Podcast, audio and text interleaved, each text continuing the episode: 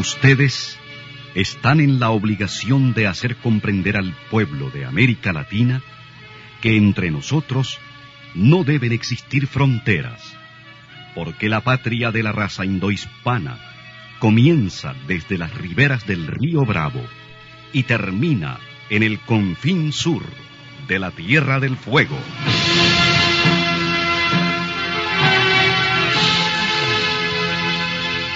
Sin fronteras. Un recorrido por los campos sin límites de la información, la música, la cultura, la economía y el deporte. Los hechos y los hombres que todos los días construyen un mundo sin fronteras.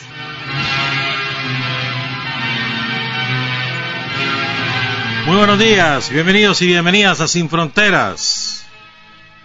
Hoy es 6, 7, 7 de octubre de 2020, miércoles, con Carlos José Hurtado y con Luis Enrique Guerrero cuando son las 6 de la mañana con 30 minutos. Sin Fronteras, la revista, con William Griggs Vivado. Sintonícenos en Radio La Primerísima 91.7 y 105.3 FM. En la web www.radiolaprimerísima.com. En Bluefields, Radio Única 105.5 FM, Radio Bluefield Stereo 96.5 FM, Radio Caribe en Bilwi 100.9 FM y Radio Qué Buena en San Isidro Matagalpa 104.5 FM.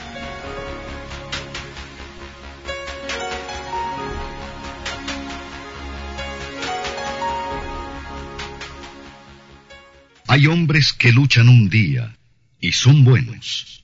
Hay hombres que luchan un año y son mejores. Pero hay hombres que luchan toda la vida. Esos son los imprescindibles. Son las 6 de la mañana con 34 minutos. Ayer estuvo de cumpleaños Juanita Castillo, estuvo cumpliendo 19 años, está en la flor de la vida, empezando. La saluda Juana Cubillo. Saludos. Felicidades. Estuvo mañana cumpleaños María Berta Somarriba. ¿Cuántos años, María Berta? ¿Cuántos años? ¿Se puede decir? Va a andar hoy regando jaleas. Felicidades, María Berta, por anticipado. Me reclamó Francisca Mendoza, porque no la saludamos el día de San Francisco. Así que saludos, pues, Francisca. Y también me Alguien me reclamó porque el primer comisionado de la Policía Nacional es Francisco Paco Díaz, Francisco Javier Díaz Madrid. Saludos a William Ramírez, conocido como el Chele, perdón, William Rodríguez, conocido como el Chele Rodríguez, allá en San Francisco, California. Los saluda Joseph Orozco. Las lluvias han estado muy intensas, ha sido un octubre buenísimo. Pero en algunos sitios, pues, sobre todo la gente que vive más cerca de las quebradas, de los ríos, de los arroyos, pues han sufrido las consecuencias. Por ejemplo, allí en San Ramón, ayer en Matagalpa, se desbordó el río. En Santo Domingo, en Chontales, pasó lo mismo. En San Francisco del Norte hubo algunos derrumbes en la carretera, ya fueron rápidamente limpiados por brigadas de la alcaldía.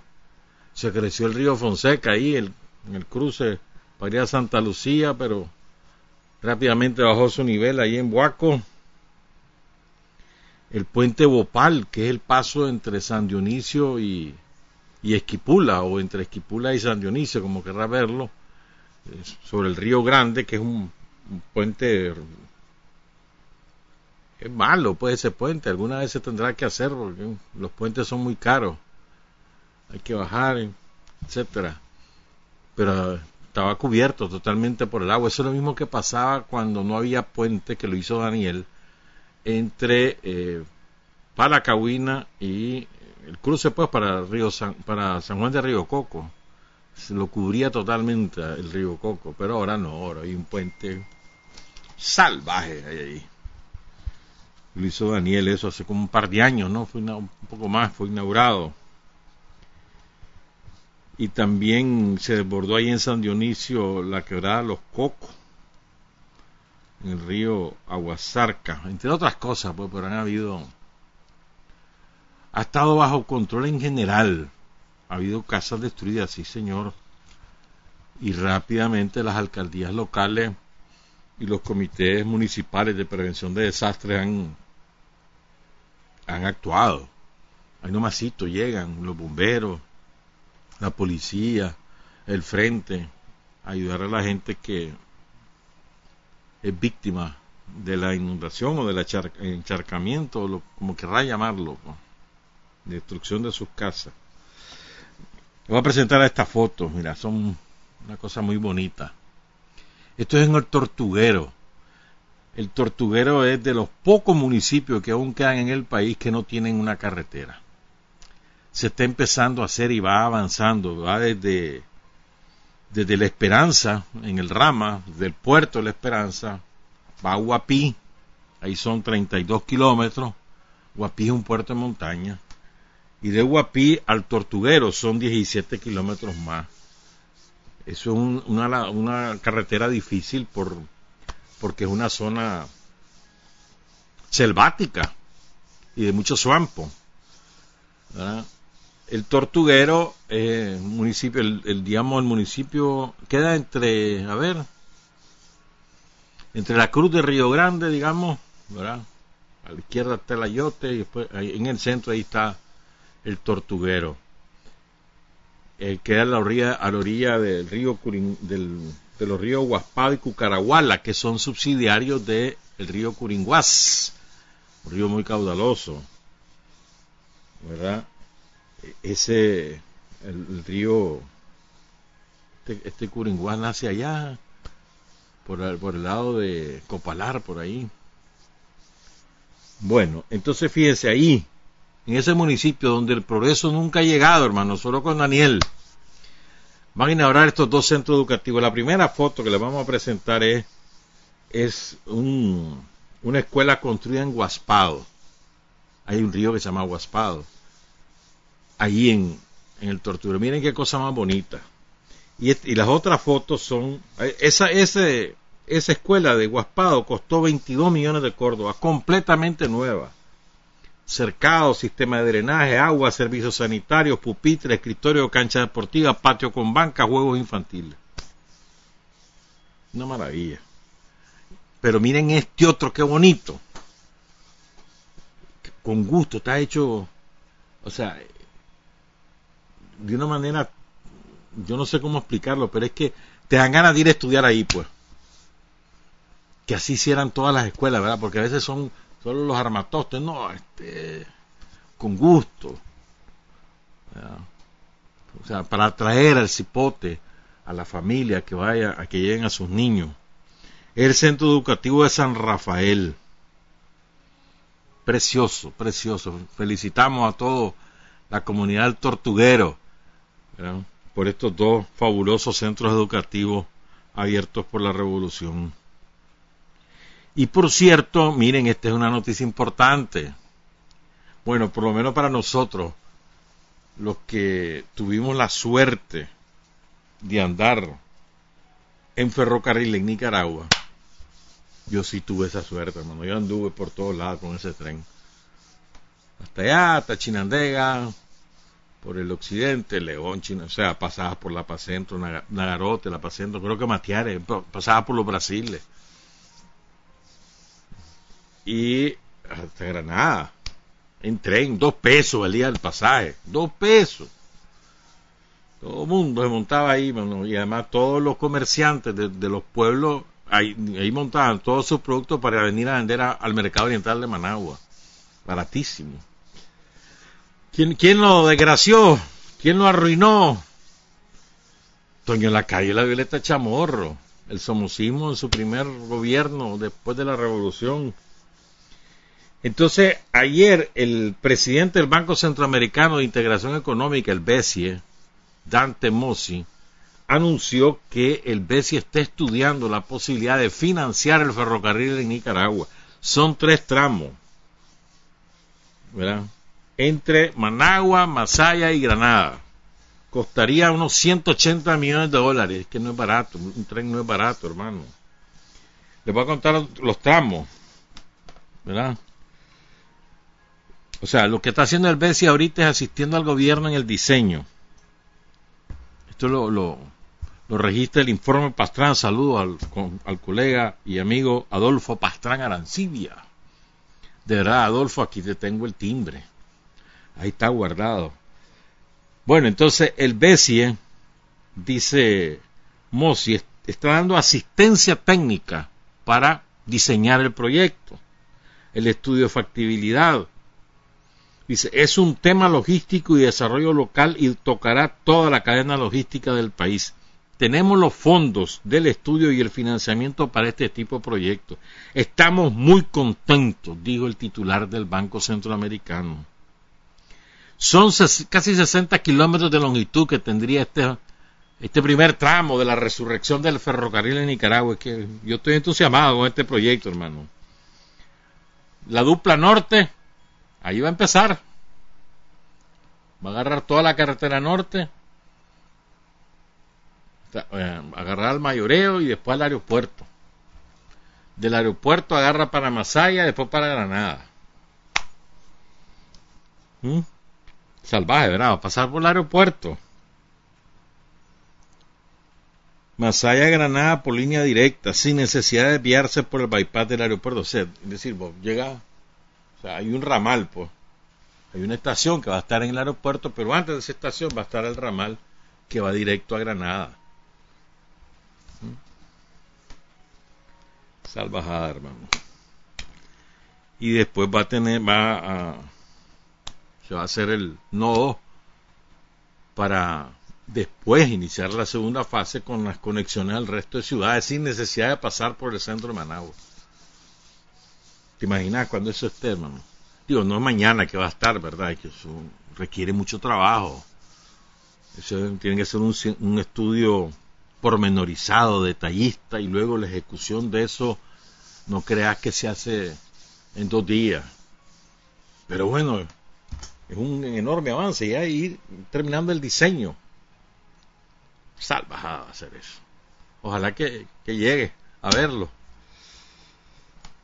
Bueno, y la otra gran noticia es que ayer se reunió la comisión mixta de los gobiernos de Rusia y Nicaragua, bueno, reunión virtual, y discutieron la posibilidad de que el próximo año venga una nueva flota de buses, porque ya la que Daniel trajo fue en 2008, ¿no?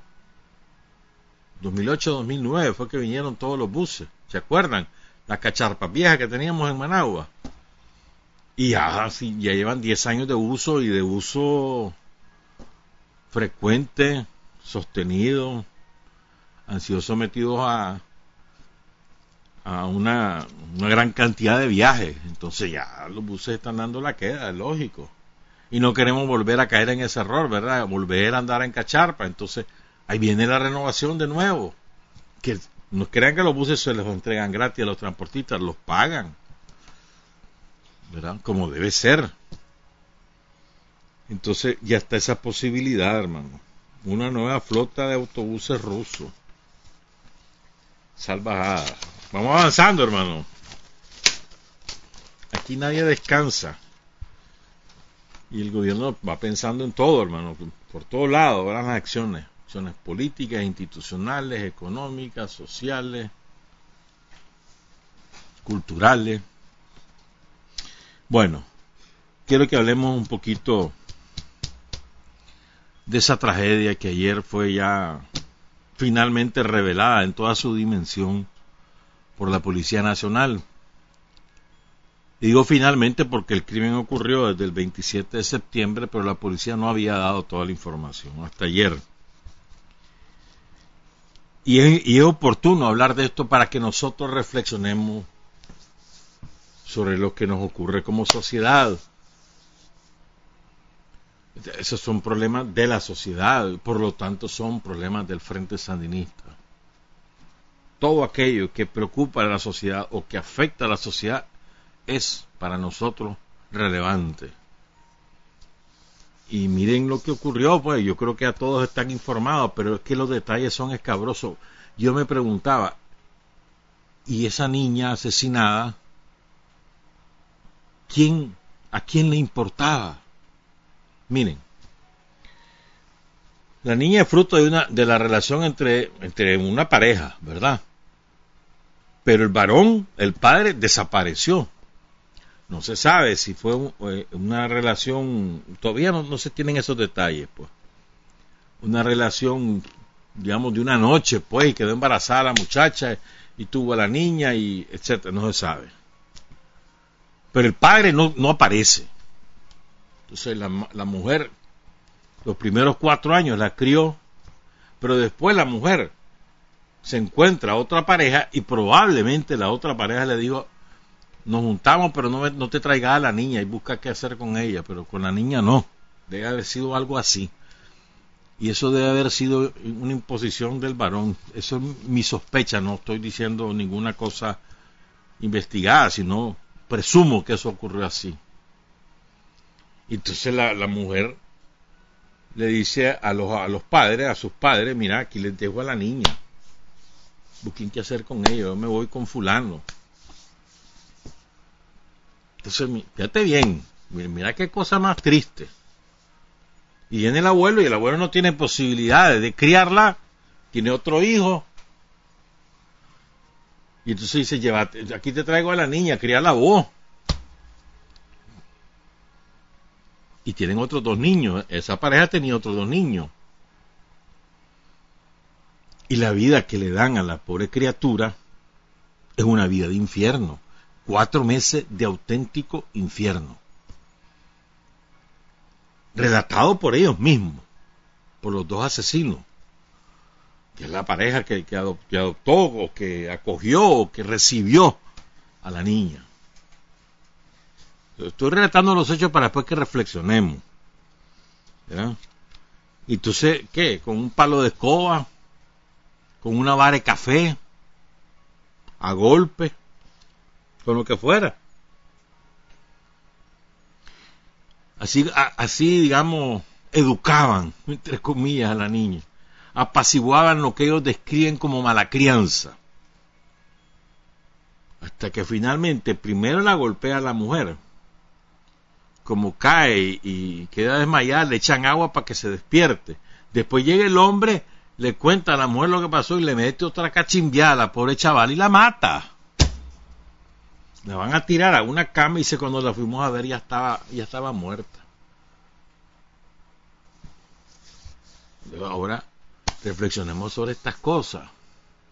Miren, la pareja son dos muchachos.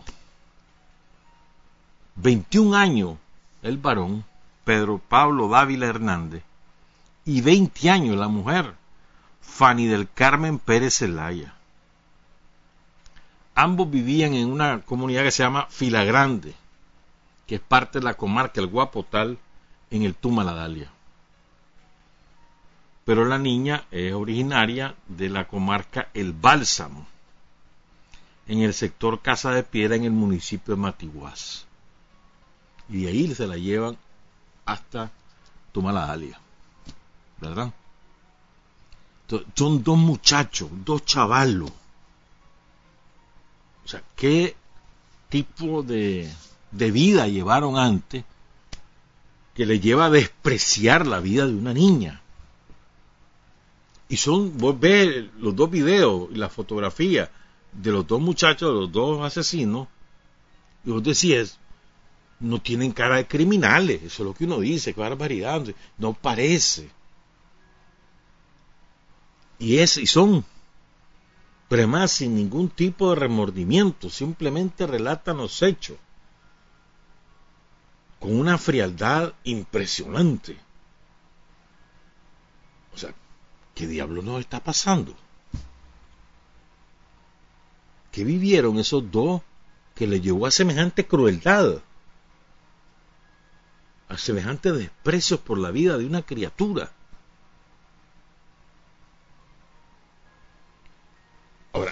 Porque también la, madre de la niña también tiene responsabilidad. ¿Cómo vas a regalar a tu hija?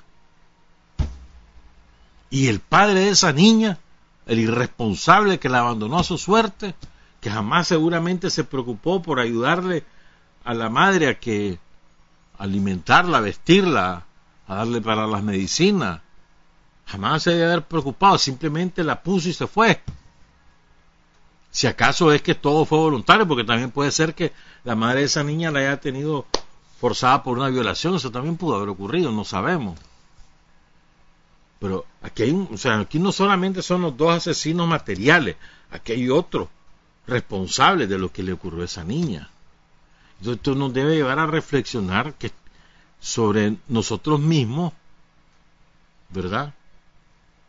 Y, y, sobre cómo valoramos la vida, no solo de las criaturas, la vida de los otros seres humanos, cómo, o sea, qué es lo que nos está pasando que, que menospreciamos,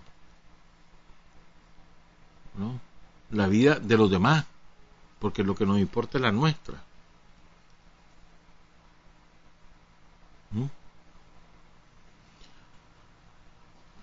nosotros, ustedes y yo conocemos montones de mujeres y de varones que han criado no uno, sino ocho, diez, doce, quince hijos, ah, seguramente con alguna vez, con alguna paliza de por medio, pero que en general les dieron todo y lo sacaron adelante y se volvieron algunos de ellos profesionales, gente de éxito. O sea, no y en la pobreza, y en la pobreza. O sea, no es la pobreza la condicionante para tener este tipo de comportamiento, porque conocemos casos de gente adinerada que dan esos maltratos a sus hijos, que esconden a hijos que eh, tienen algún problema de nacimiento, los esconden, conocemos, nos constan algunos casos así tristes de gente acomodada. Pero, o sea, no es la pobreza el condicionante para tener este tipo de comportamiento. ¿Qué ejemplo tenían estos dos muchachos en la comunidad y en su familia para que le llevara a tener esa, ese comportamiento? ¿Mm? Entonces ahí tenemos que poner atención. Estos son fenómenos para que los reflexionemos en comunidad. En lugar de estar responsabilizando, buscando el culpable o, condenando, y nada más de palabras, reflexionemos en la comunidad, digo yo, pues, mi opinión, en la familia, pensarla. ¿Qué, qué, les pudo haber pasado a estos dos chavalos? Porque ninguno andaba ni picado ni drogado, porque esa es la excusa a veces, ¿verdad? Como, como el asesino de la embarazada, es que andaba drogado, y se le excusa, pero es que esto no ni eso, no te pueden sacar ni esa excusa, ni drogados ni borrachos. Buenos y sanos. ¿Para qué acogieron a la niña, verdad? Si era para ellos una carga, ¿para qué la cogen? Si los abuelos no la podían mantener, ¿para qué la cogen? Efectivamente la madre es biológica de la niña es responsable, como el padre, aunque no sean autores materiales del crimen. Pero esto es una cosa de espanto. Y a mí me llama la atención no solo la hazaña, ¿verdad? Sino la juventud de los dos autores que... O sea, a ver, cuando el frente vuelve al poder, estos dos muchachos una tenía siete años y el otro tenía ocho años. Eran unos niños. Me pregunto, ¿habrán ido a la escuela? ¿Habrán tenido vida social en ese sentido, pues con otros chavalos, el juego y no sé qué? ¿Mm? Entonces, a veces nosotros cerramos los ojos ante esa realidad porque eso no es conmigo. No es conmigo, entonces no. Es como hay gente que, que te dice, mira, eso es la cadena perpetua, mejor no, dice, porque puede ser que no me toque a mí o que le toque a alguien de mi familia, y si me lo meten en cadena perpetua y yo estoy firmando, fíjate bien.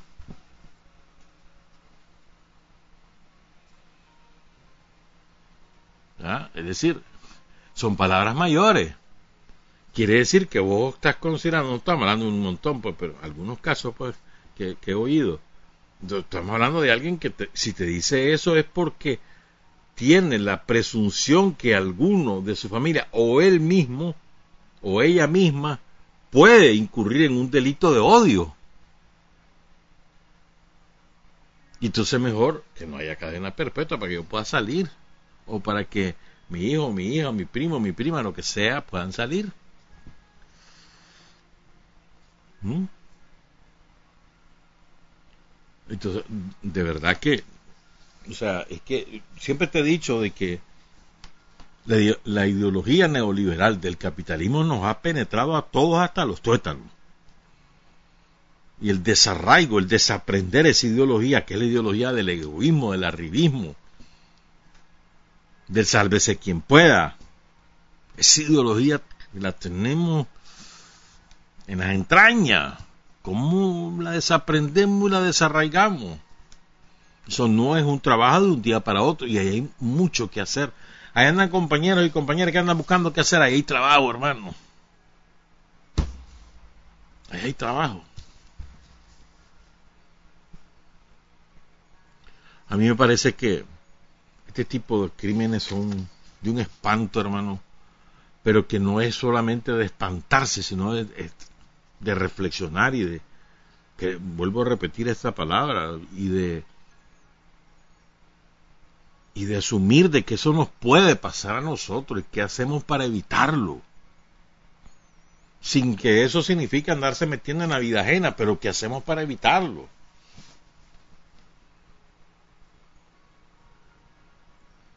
Vernos en ese espejo, en otras palabras, pues.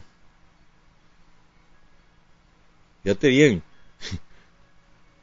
¿Qué dijo el examen de medicina forense? Lesiones en la cabeza, en el tórax, en la cadera y en los brazos.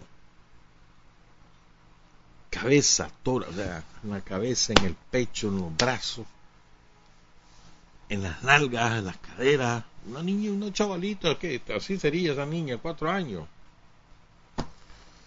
y la familia sabe que, se la, que la mataron y la están velando, no han dicho nada. Una vecina es la que le avisa a la policía. Para querían ocultar el crimen. O sea, una complicidad en espiral. ¿no? Francamente que y no me vengan a decir el cuento que es que eso es en el campo. No.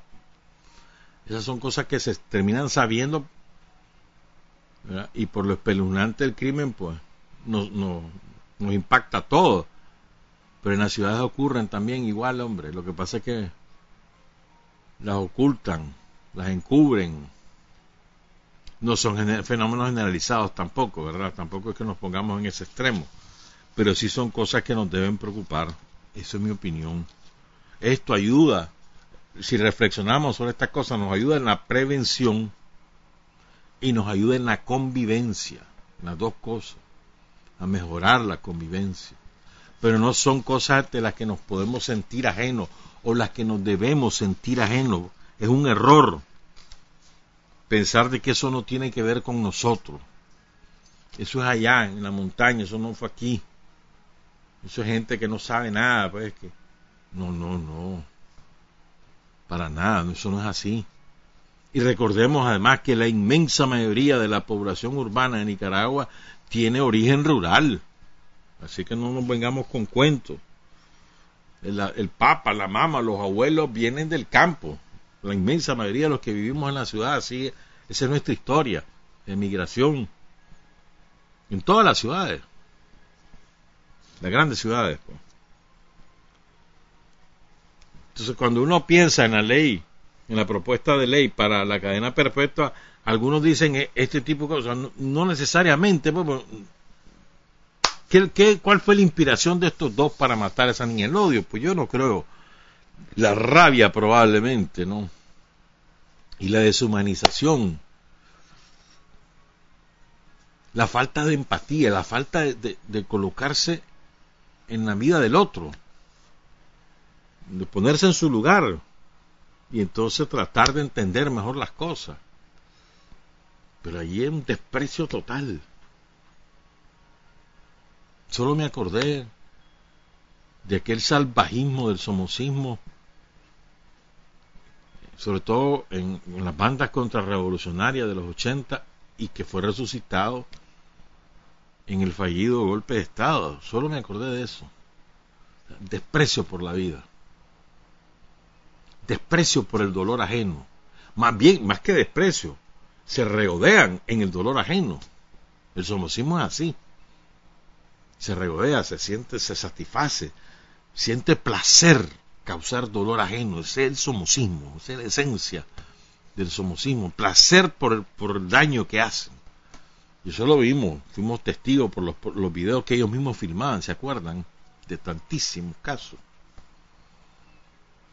Me acuerdo que aquel pobre hombre, ¿te acordás allá en la, bandera? Creo que fue un San Benito en la bandera que lo, lo, amarran a un poste de luz y lo comienzan a, a, a latigar. Y por el placer de hacerlo y todo, dale aquí, dale allá, y todo el mundo aplaudiendo. Esa es la esencia del somocismo que acude a las más bajas pasiones del ser humano. Y además, esa es otra cosa, no es que nosotros no tengamos esos instintos, lo que pasa es que hemos aprendido a dominarlos y los hemos y con el tiempo los erradicamos, pero no es que originalmente nunca los hemos tenido. Todo ser humano tiene bajas pasiones, aprende a controlarlas y luego las elimina. Pero no, es cierto que eh, nosotros somos santitos o santitas y que los demás es que son los demonios, no es así.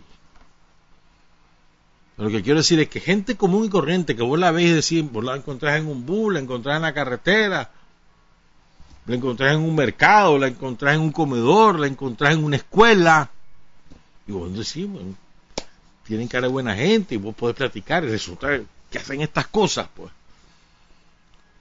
O sea, criminal no significa tener rostro de, maldad, no. No es así. No es así. No miras todos los, los que se visten de saco y corbata y andan elegantísimos ellos, con relojes caros, ¿no? parece que no quieran un plato, y son los que dirigieron la barbarie que vivimos en el 2018, esos delincuentes que se inventaban autoatentados. Esos delincuentes son criminales, no tienen ningún tipo de simpatía por el, empobrecido ni por los demás, solamente por sus propios intereses. O sea, ese ejemplo del somocismo, lo, hemos, lo vivimos en carne propia en el 2018.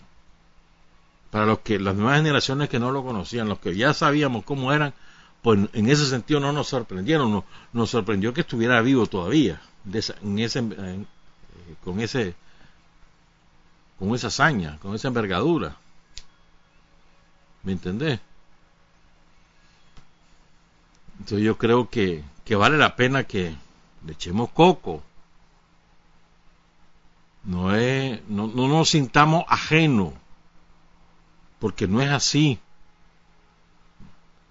La tenemos que, que, que pensar, hablar con, en la familia, hablar con la comunidad, reflexionarla, no como el cuecho, pues qué barbaridad esa mujer, qué barbaridad ese hombre, qué barbaridad esa abuela, qué barbaridad esa mamá, no hermano. Llegar al fondo del asunto, ¿qué motiva a una persona de cualquiera de los dos sexos, ya ves que una mujer y un hombre, qué motiva para que vos golpees con tal furia a una niña que la llegas a matar? ¿Qué lo, qué lo puede motivar? ¿Y dónde, dónde no están los clics que te dicen eso no se hace?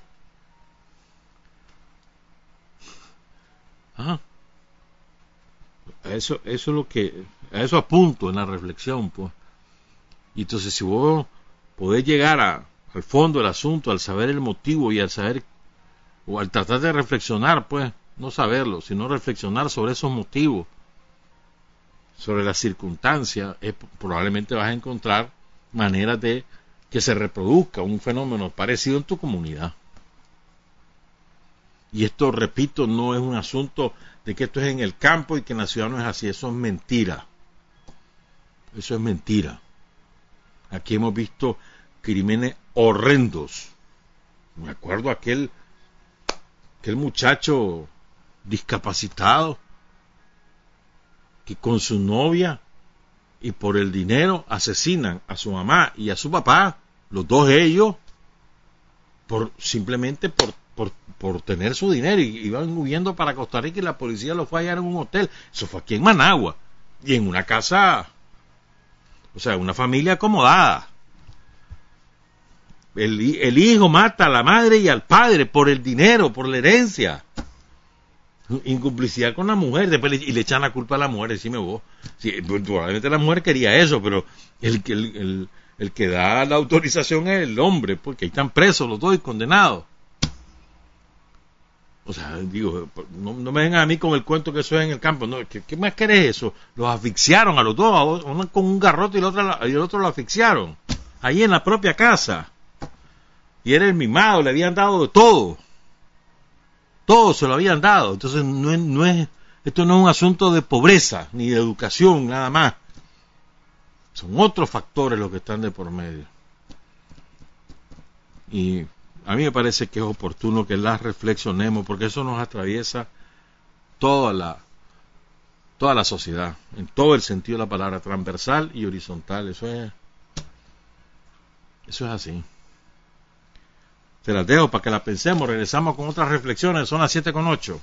Para decir la verdad hay cinco dificultades.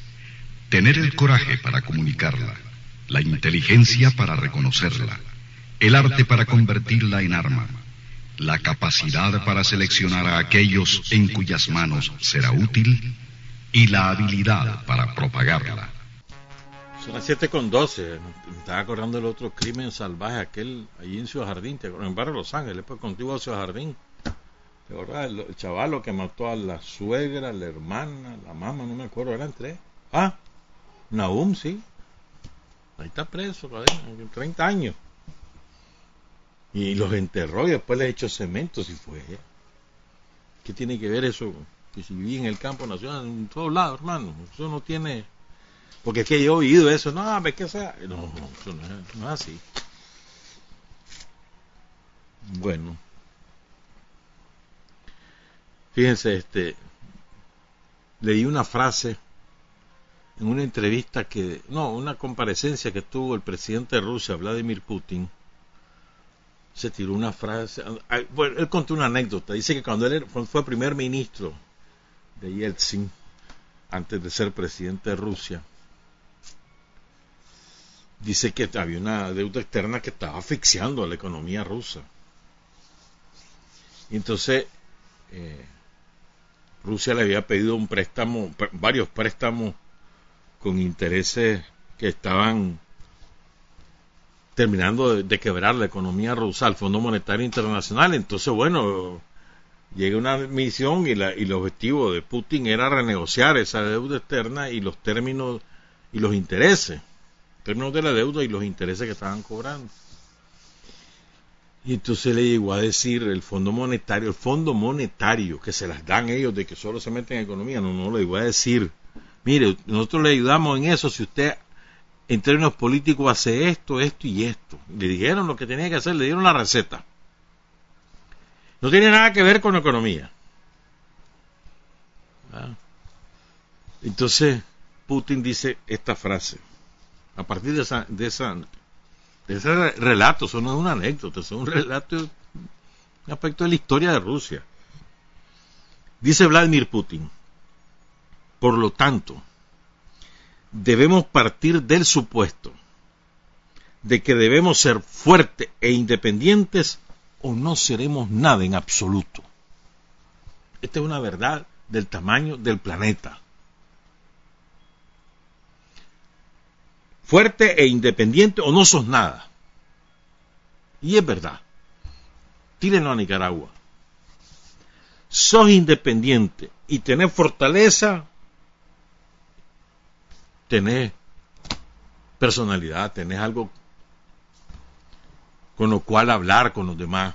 No tenés independencia ni fortaleza, hermano, no sirve para nada, no existís. Y eso en términos de las personas y en términos de las naciones con mucha mayor razón.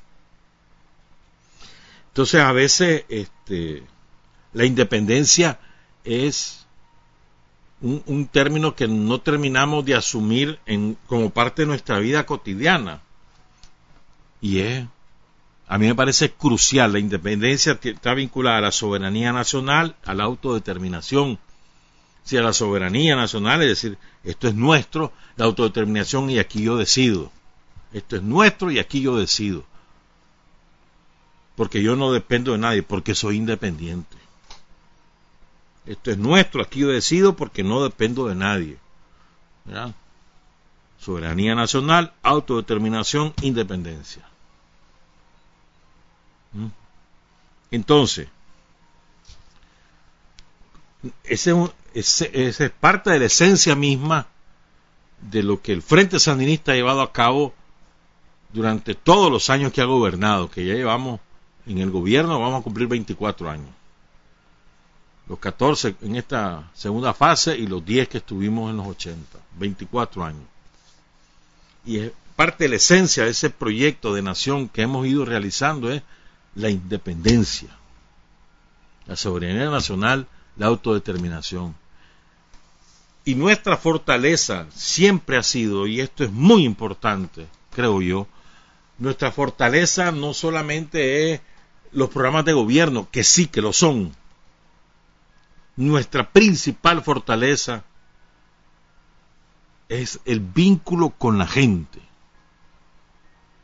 El vínculo con la gente.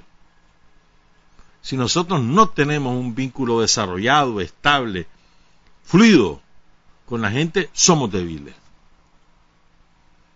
En la medida que nosotros somos auténticos instrumentos del pueblo, de la gente, y, somos auténticos instrumentos solamente en la medida que somos sus intérpretes, en la medida que eso ocurre, somos poderosos. Si nosotros nos separamos y nos sentimos una fuerza diferente, eh, ¿cómo sería este? No solo diferente, sino mejor. Nos sentimos superiores. Eh, ahí, en ese divorcio está nuestra destrucción. Esa es una debilidad mortal. Mortal y esa tiene dos expresiones. Esa fortaleza, es, o sea, ese, esa vinculación estrecha, ese, esa simbiosis que hay entre el, instrumento Frente Sandinista y el protagonista, pueblo de Nicaragua, esa simbiosis se transforma en programas de gobierno, en obras de gobierno, y se transforma, se debe transformar también en trabajo político del Frente Sandinista. Y a veces uno percibe de que quienes fallamos somos nosotros los que estamos, los que no estamos involucrados en obras de gobierno, ahí somos nosotros los que fallamos. Porque vos ves, lo que acabo de contar de lo del ferrocarril, que lo de los buses, que las escuelas en el tortuguero, pero como eso, la carretera que va para el tortuguero, como eso hay montones de cosas. Mañana, por ejemplo, se inaugura el último tramo ya de la carretera que va desde el Rama hasta Cucragil y hasta Laguna Perlo. Eso es una obra maravillosa. Así como así de importante como la de Bluefield, es maravillosa esa obra. programas de gobierno de todo tipo, la electrificación ya supera el 98%. 98% de los hogares nicaragüenses tienen energía eléctrica en su casa. Eso, era un sueño, hermano, eso era un sueño hecho realidad. La cobertura del agua potable, la cobertura de la, cantidad, o sea, ¿qué significa? Mejoras en la calidad de vida de la gente.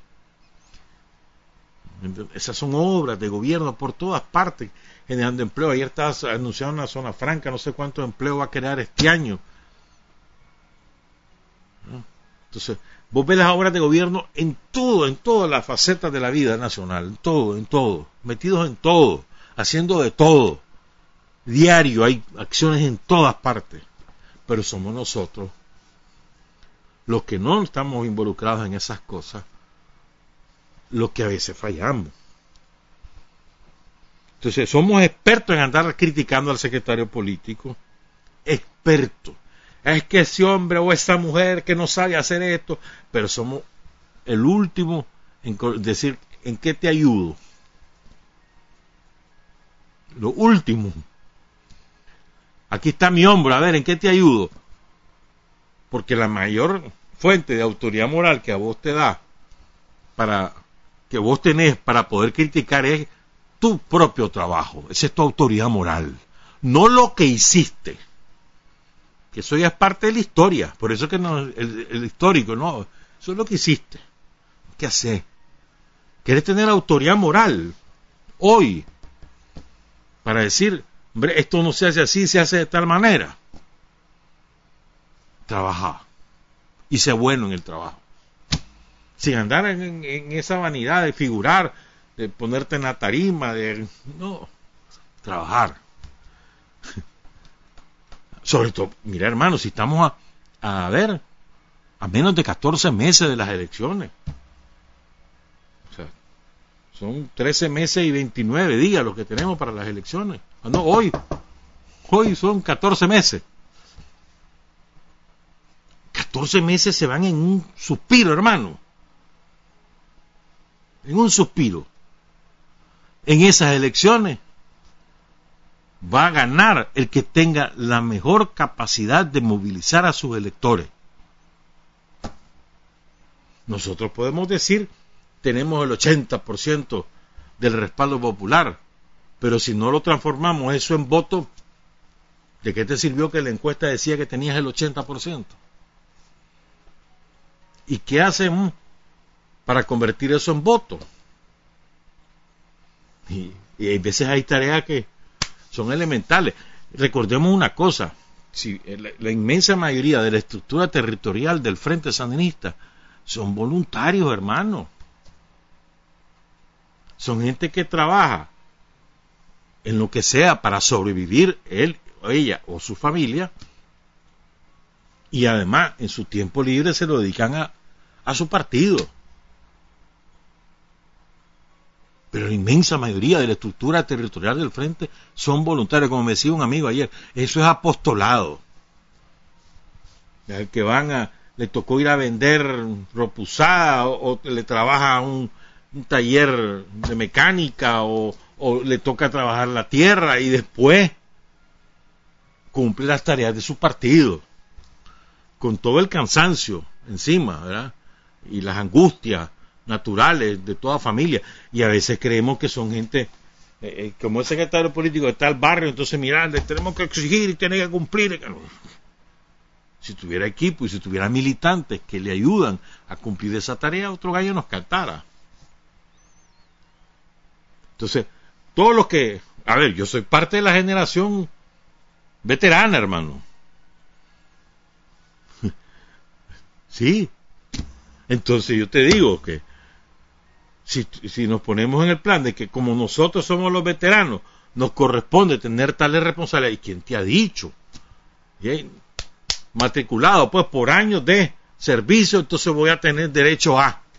No es así. Y vos sabés que no es así. Esto no es por méritos históricos, es por los méritos actuales. ¿Qué hacemos ahorita? Aquí tenemos una tarea gigantesca. Defender el poder revolucionario en la urna en el 2021. es una tarea gigantesca que requiere del, concurso de todos nosotros. Aquí no hay matrícula. Que vos te matriculaste ayer, vos no te metas. Yo me matriculé hace 45 años, yo sí. ¿Qué, es eso? Aquí es todo, el que quiera trabajar. Sin andar buscando. Es que mira, eh, yo te ayudo, pero si me pones en la lista para concejales, yo te ayudo si me pones en la lista para diputados. ¿Y ahí? ¿Y qué es eso? ¿Me entiendes? Y vieras que hay trabajos colosales.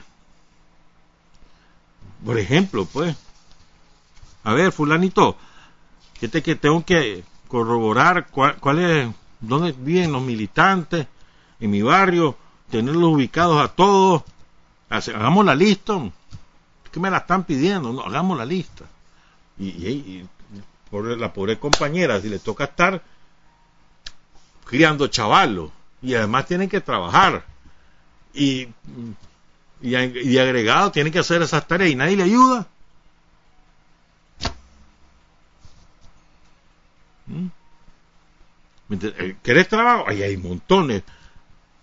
Ah, no, pero somos buenísimos para estar agarrando el fusil a ver cómo esta caricatura que te voy a presentar de ese maravilloso caricaturista al que tuvimos la, dicha de conocer, Roger Sánchez Roger. Ya te la había presentado esta caricatura, te la vuelvo a presentar. Ahí andan buscando con lupa cuál es la falla que hace fulano para volar riata. Somos buenísimos francotiradores. No, hombre. ¿Querés autoridad moral? ¿Querés que te haga caso la gente a lo que vos planteás? Sé bueno en tu trabajo. Trabaja y sé bueno. Trabaja y sé bueno.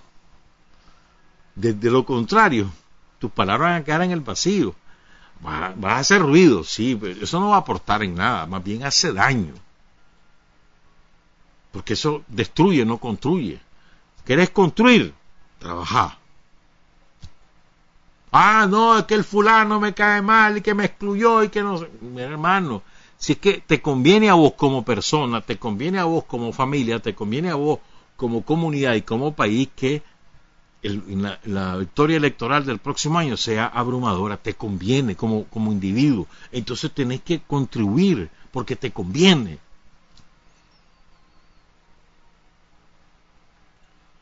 ¿Mm? Y, eh, y nos compete a todos, y nos compele a todos, nos exhorta a todos. O sea, aquí es hora de decir, aquí está mi hombro. Vámonos, arrimemos el hombro. Es que mira que la formación ideológica que la... Ah, la chucho, hermano. Hay que trabajarla. Hay que trabajarla, hay que ayudarle a todo mundo. Y el otro, y, a veces son cosas que yo no entiendo, bueno, es mi, opinión, pues. Pero mira, hombre, ¿qué es eso? ¿Para qué te metes esa discusión que si fulano no tiene experiencia y yo la tengo? Pero ¿para qué, ¿de qué sirve eso? ¿De qué, ¿De qué manera eso contribuye? Meterse esos pleitos. ¿De qué manera fortalece al Frente Sandinista? ¿De qué manera fortalece al vínculo con la gente andar metidos en esos pleitos que vos sos viejo y que yo no? Que, ese es un que no sirve que yo sí sirvo. ¿De qué manera fortalece? A ver, se supone que los que tenemos más años de militancia, nosotros hemos asumido la causa de la revolución como nuestro proyecto de vida. Damos por supuesto eso respiramos para que la revolución continúe, para que el pueblo de Nicaragua salga de la pobreza, para que vayamos progresando. Eso, es nuestro proyecto de vida. Pues bueno, entonces, ese proyecto de vida está en riesgo hoy y todos los días del mundo, porque tenemos enemigos mortales que son, que es el imperialismo norteamericano y todos sus instrumentos. Eso no descansan. Eso nos quieren acabar, exterminar, asesinar, extirpar de la faz de la tierra el sandinismo como proyecto. Entonces, por lo tanto, todos los días del mundo vos también tenés que estar en la defensa de ese proyecto, de ese poder revolucionario en este caso. Y ponerte en disposición de... O sea, eso, no es, eso no es tarea de los secretarios políticos, eso es tarea tuya. O sea, ¿En qué, en, qué, en qué, suelo estás pisando que te has olvidado de eso? Es nuestra tarea. No es tarea de la estructura. La estructura es un equipo de compañeros que operativiza, que sirve de canal de comunicación para realizar las tareas. Y acordate que además nosotros somos un partido diferente.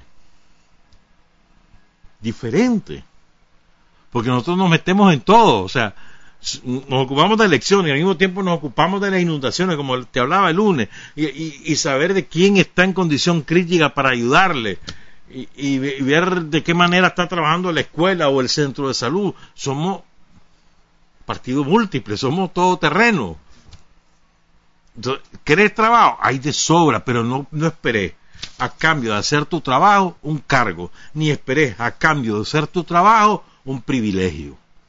Desgraciadamente hay algunos que sí, y que desgraciadamente ahí están parasitando la estructura del frente. Eso es verdad, no podemos cerrar los ojos. Eso es verdad, ocurre. No es el comportamiento mayoritario, pero ocurre. Gente que llega con cuatro o cinco escoltas a, hacerse el grande. Sí, hombre. Se creen el más que Daniel. Porque que a Daniel le gusta andar con un montón de compañeros que lo cuidan, él se siente también feo, pues, pero no tiene más remedio porque hay que preservar la vida del hombre y él, y él lo sabe, él tiene una responsabilidad ante, todos nosotros. Entonces, pero no es que a alguien le guste eso. ¿Me entendés? Y hay gente que también parasita el cargo. Te da cita. digo, es, absurdo. El dirigente político que da cita, no hermano, va a platicar en cualquier lado, escuchar a la gente en cualquier lado. Y sobre todo en, el ámbito de la propia gente, sea su centro laboral, su centro de estudio o su vivienda. Ahí es la mejor manera.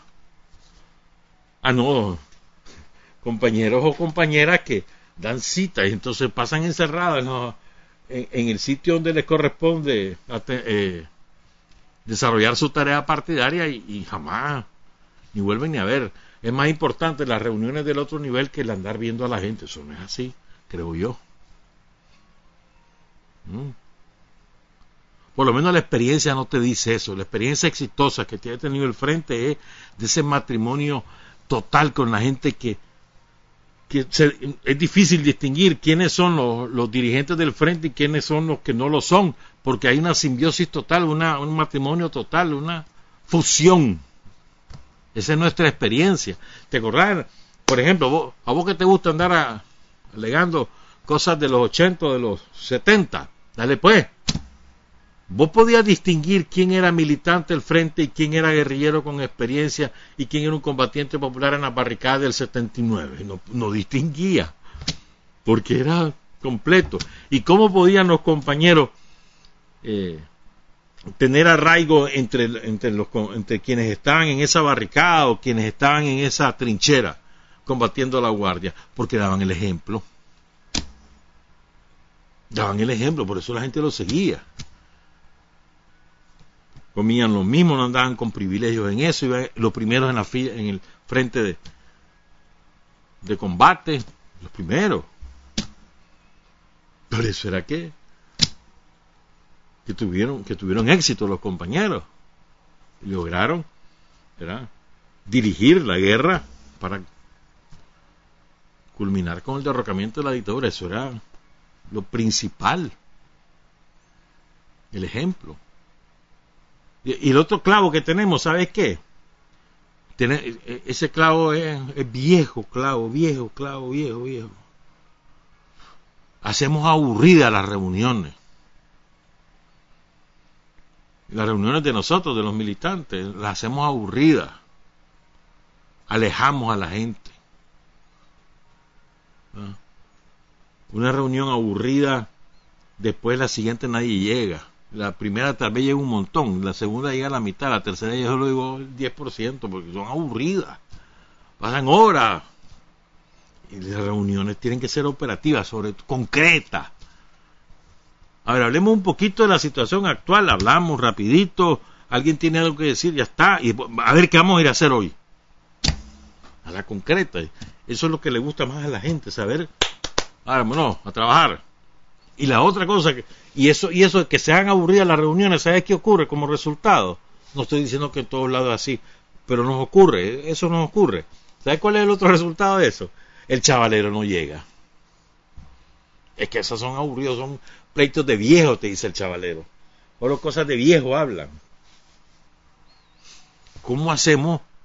No solamente para involucrar a todas esas nuevas generaciones, sino también para hacerlo atractivo para ellos. Porque recordemos, o sea, en las circunstancias de la sociedad actual, del desarrollo tecnológico, de la distintas alternativas que hay para ocupar tu tiempo libre, vos tenés que hacer los eventos partidarios lo suficientemente atractivos para que el muchacho, y el muchacho hablo de 40 para abajo, prefiera ir a, la reunión de, su partido que, que ver una serie salvaje que presentan no sé dónde. O que ir a ver a la fulano o el fulano. Y que diga, no, me voy a ir, va a estar interesante, va a estar bonita. Que, que tenga esa percepción. ¿Me entendés? ¿Cómo le hacemos? Es un desafío de todo, hermano. ¿Cómo hacemos una reunión partidaria, político-partidaria, atractiva, divertida, alegre? ¿Por qué tiene que ser ceremonial eso? Yo hablo, yo estoy aquí al frente, hablo yo, ustedes escuchan, después les digo lo que hay que hacer y nos vamos. Toda esa ceremonia aleja a las nuevas generaciones, las aleja. Toda esa parafernalia estamos muy imbuidos a veces de, todo ese rito religioso que los hemos involucrado y, eso nos aleja, hombre. ¿Cuál es la gran virtud de las congregaciones cristianas? ¿Por qué logran atraer a tanta gente? Entre otras cosas, porque son alegres. Y cantan y no sé cuánto, son alegres. Y a la gente le gusta, quieren estar ahí. No estoy diciendo que nosotros hagamos cantos, que también podría ser, ¿verdad? Pero, no, simplemente estoy tratando de decirle, hombre, ¿de qué manera han atraído a tantísima gente y le han quitado a la Iglesia Católica el peso que tenía? Involucrándolos, haciéndolos partícipes de, de, la fe, que no es una fe de alguien que, que te dice qué es lo que hay que hacer y no. Y además haciendo las cosas alegres, una dinámica bonita. Y la gente se siente voy a ir porque va a estar alegre, va a estar bonito, y vieras qué bien me siento yo. Bueno, que tengamos esa satisfacción, el militar salió de la reunión, salió reconfortado, espiritualmente satisfecho, y además con tarea. voy a ir a ayudarle a, a la revolución con mi granito de arena porque me toca ir a visitar tal y tal y tal cual casa y voy a ir a sacar eso. Y te voy a hablar de otro clavo que tenemos. No clavo, pues otra tarea que tenemos encima, que es la más difícil, no, no la más difícil, es una tarea muy difícil. A ver, yo te pregunto, con los sandinistas que somos de militantes, de, de carnet, ¿con eso ganamos las elecciones? Vos y yo sabemos que eso no es así. ¿Verdad? Necesitamos ir a buscar otra gente, sobre todo la gente que no se mete en nada, que son más del 30% del electorado que no se mete, que ve lo que hace el gobierno, le gusta lo que hace Daniel y hasta ahí llega. Pero ¿cómo convertir a esa gente que, está agradecida o que, o que reconoce, cómo convertirlo eso en un voto y tenerla ubicada? Vive en tal dirección, trabaja en tal cosa, está dispuesta a votar por nosotros, la tenemos que tomar en cuenta para garantizar que vaya el día del día D, el día de la votación, que va a ir a votar. Pero ¿a dónde la vamos a ir a buscar? A esa gente. Incluso gente que estuvo en la oposición o que incluso que anduvo en las marchas ahí de del somocismo en, el 2018 o que de alguna manera tuvo comunicación ahí, no estuvo en, probablemente en los tanques, pero que tenía comunicación con ellos. Tenemos que irlos a buscar, ¿qué vas a hacer? Incluso con ellos, pues. Claro, son un segmento, pero la, inmensa mayoría de las que no se meten nada. Que solo ve los toros de largo. Opina, sí, tiene su criterio, sí, pero no opina. O no, no, no se involucra ningún, ni con uno ni con otro. Y eso es una gran cantidad de gente. Ahí vamos a ir a pescar. A conquistar su corazón y convencerlo con argumentos. Las dos cosas tenemos que ir a hacer y no lo vamos a hacer encerradito. No, espérate, esto es secreto, esta reunión, no sé cuánto, verdad. Y nadie oiga.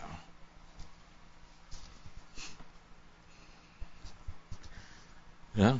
Entonces, aquí tenemos un montón de cosas que hacer de aquí al día de, montones de cosas. Y faltan hombros que nos ayuden. Seguramente nosotros tenemos que involucrarnos. ¿Cómo le vamos a hacer? No lo sé pues tenemos que hacerlo. de verdad, de verdad querés al frente, lo querés, de verdad querés a Daniel, de verdad. ¿Qué estás haciendo para que ganemos en el 2021? ¿Qué estás haciendo? No, es que mira, a mí no me queda tiempo. No, es que fíjate que ahí en mi barrio me caen mal. Eso más no me toman en cuenta. Necesitas que te tomen en cuenta para hacer el trabajo político. ¿Verdad que no? Vos puedes hacerlo.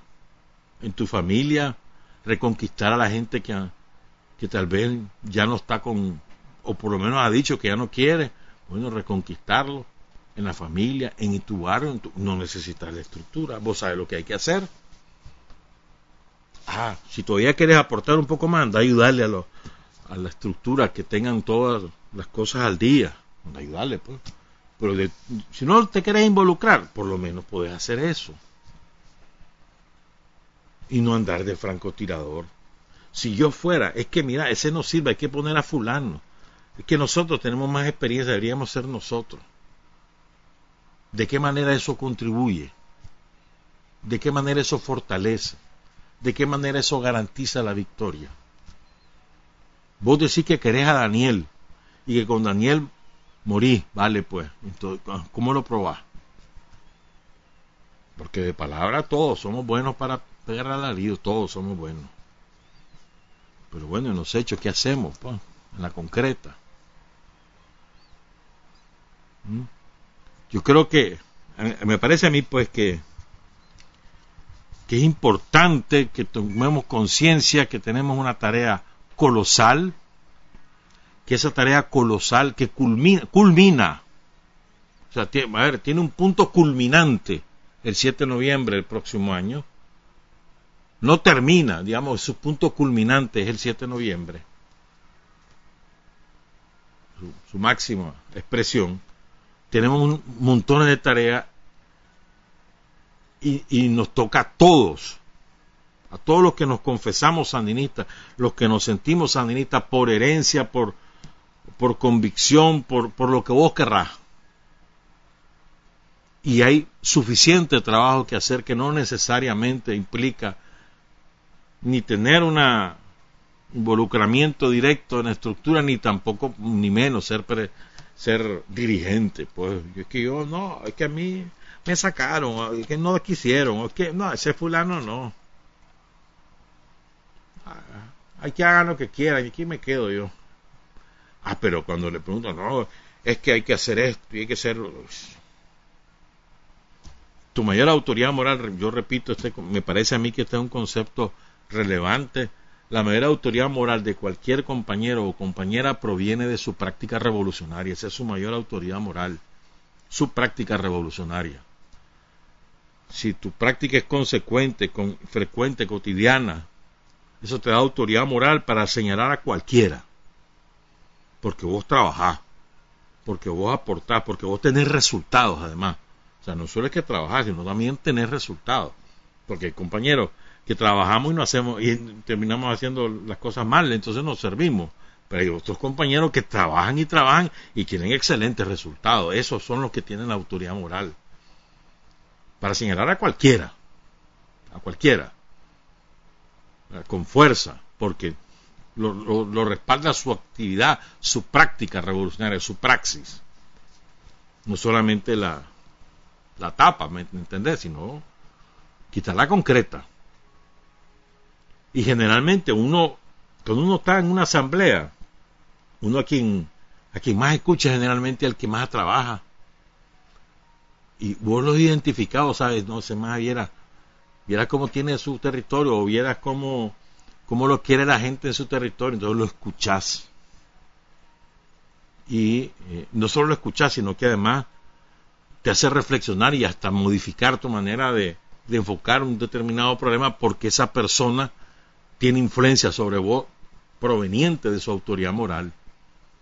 O sea, tenemos que conquistar la autoridad moral ante, ante nuestros compañeros, ante nuestras compañeras, con nuestro trabajo no andemos buscando eso, claro, no nos contaminemos de eso, hermano. Es que hay algunos que andan en eso, pues sí, hay dejarlo. Hay dejarlo. ¿Qué acaso vos necesitas cargo para ser sandinista? Y dejarlo, que pichen su juego y se van solitos, a, quedar, van a quedarse con las ganas además. Y todo el chavalero, nosotros tenemos que motivarlo al chavalero para que para que participen, para que hagan sus asambleas, para que ellos mismos hagan sus tareas. Tenemos que motivarlo. Nosotros no somos sus educadores. La manera, manera de educar es el ejemplo. Pero tú eres chavalero, es que qué bonito que ver un montón de cipotes que, que, son sandinistas y que en su dinámica, en su onda, ¿verdad? Toman decisiones y no sé cuánto, y, hacen el trabajo, y hacen su plan de trabajo, y lo realizan. Dejarlo al chavalero, motivarlo a, hacerlo. Y que estén con vos, y que los viejos no se hagan las estrellas ahí, que lleguen a la reunión y son uno más y no se sienten porque, porque ya estamos viejos, porque ya tenemos no sé cuánta edad y porque tenemos no sé cuántos años de militancia, entonces que cuando yo hable me van a tener que oír y tienen que hacerme caso, no hermano. Y dejemos que el chavalero hable, que dirija, que mande, que alegre, que es eso. Porque han asumido como propio el proyecto. ¿Qué más querés? ¿Ah? ¿Qué más querés? O sea, el frente se reproduce a través de los seres humanos. No es a través de los edificios, no es a través de las carreteras, se va a reproducir a través de los seres humanos. Si los seres humanos que hoy son los protagonistas de la obra que hace Daniel, fallecen mañana, ahí se acabó. Por, eso tenemos que reproducirnos como seres, los sandinistas nos tenemos que reproducir en otros seres humanos de cualquier generación. Y, la felicidad mayor es que vos sepas de que ahí viene un chavalero, hermano.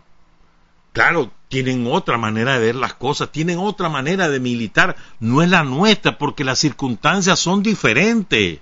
Vos no sos el mismo de hace un año, no sos el mismo. Ninguna persona es la misma de hace un determinado tiempo, ni de que ayer, pues ya cambiaste porque tu experiencia es mejor o mayor, perdón, porque aprendiste nuevas cosas y entonces cambia, cambia.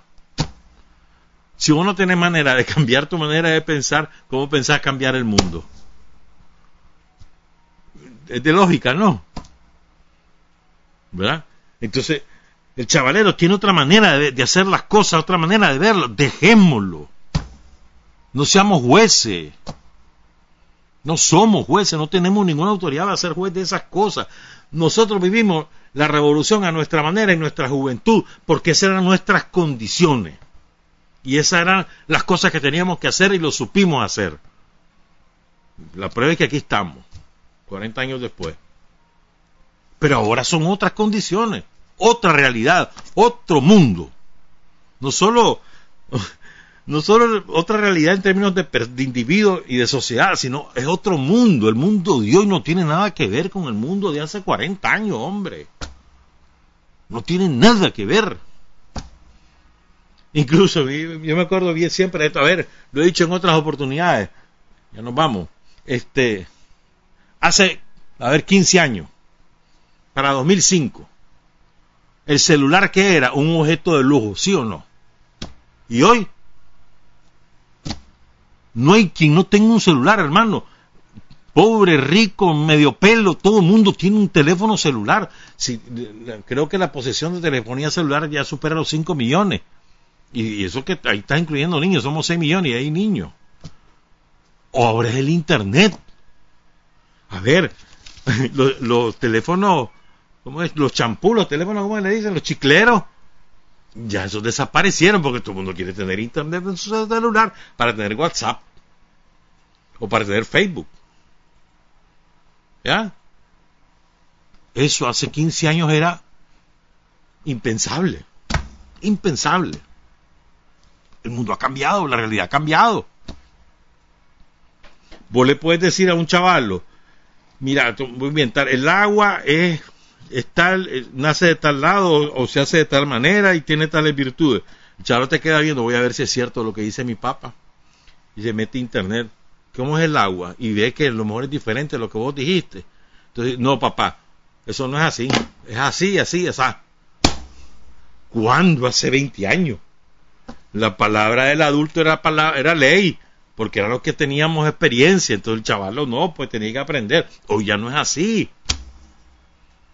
Me acuerdo, esto es verdad, lo que voy a contar, una, una chavala como de, tenía nueve años esta niña, súper viva, hace como cinco años de esto, tiene, no, acaba de cumplir 15 años. Entonces, viene eh, la mamá, pues, y me, me, lo contó a mí. Me dice, no, fíjate que ayer hablé con la niña así, así, así. Y es que habla, ¿verdad? Para hablarle que los muchachos, que, que el sexo, que hay que cuidarse, que mira, que no sé cuánto. Y, y, que así debe ser los niños o así. Entonces viene la cipoti y le dio una clase de educación sexual. Aquí, que me dice, fíjate que yo no sabía, dice, mi niña me dijo tal y tal cosa. Es así. El conocimiento hoy está al alcance de todas las generaciones. Antes no era así. Hoy sí. El conocimiento se ha universalizado o el acceso al conocimiento. Y eso nos ha quitado a nosotros, los adultos, una ventaja que suponíamos sobre las nuevas generaciones. Entonces yo creo que tenemos que ser más humildes, hombre. Más humildes. Sentite dichoso que estás está viviéndolo. Sentite dichoso que además estás teniendo éxito como, como proyecto. Y sentite dichoso que hay un chavalero que hay bien atrás. Que están. O sea, el relevo no es por, por razones biológicas, el relevo es por razones políticas. Ese chavalero cree en el frente, cree en el proyecto, quiere mejorar y ve que con el frente la gente mejora, por eso se quiere meter y por eso quiere involucrarse, sentirte feliz y ayudarle a que sigan para adelante. Si te preguntan si, si, hace falta, pues le transmití tu experiencia, pero no como receta, porque tu experiencia no es la única y no es lo que se debe hacer siempre, no es, la, no es nuestra experiencia la receta de lo que hoy hay que hacer. Esa fue nuestra experiencia y ya pasó. Algunas cosas pueden ser útiles y otras no. Y el chavalero va a desarrollar sus propias experiencias y va a encontrar su propio camino. Nosotros no, nunca hemos aceptado la receta de los sandinistas, nunca. Ni para organizar la guerrilla, ni para derrocar a Somoza, ni para construir la revolución en los años 80, ni para hacer la oposición en los años 90 y 2000, ni para volver al gobierno ahora, ni para construir la organización partidaria. Nunca hemos aceptado recetas, nunca las hemos necesitado. Hemos encontrado nuestro propio camino. Los chavalos también y nosotros felices. Y la hacen de otra manera, que, alegre, porque da resultado. Eso es lo que importa, da resultado. Nuestra experiencia es eso, nuestra experiencia. Algunas cosas las que nosotros hemos, hicimos les son útiles, otras no. Y ellos que tomen la decisión. Trabajar, avanzar, combatir, vencer, patria y libertad. Revolución es sentido del momento histórico es cambiar todo lo que debe ser cambiado. Es igualdad y libertad plena.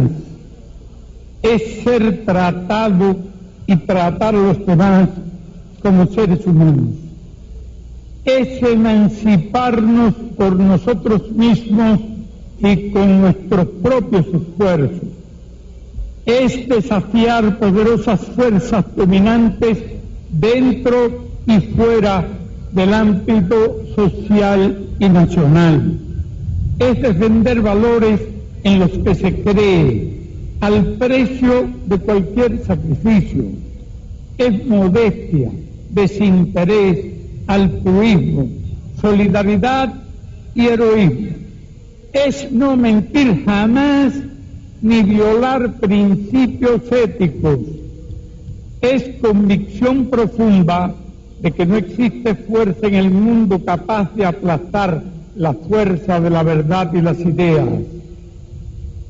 Revolución es unidad, es independencia, es luchar por nuestro sueño de justicia para Cuba y para el mundo, es la base de nuestro patriotismo, nuestro socialismo y nuestro internacionalismo.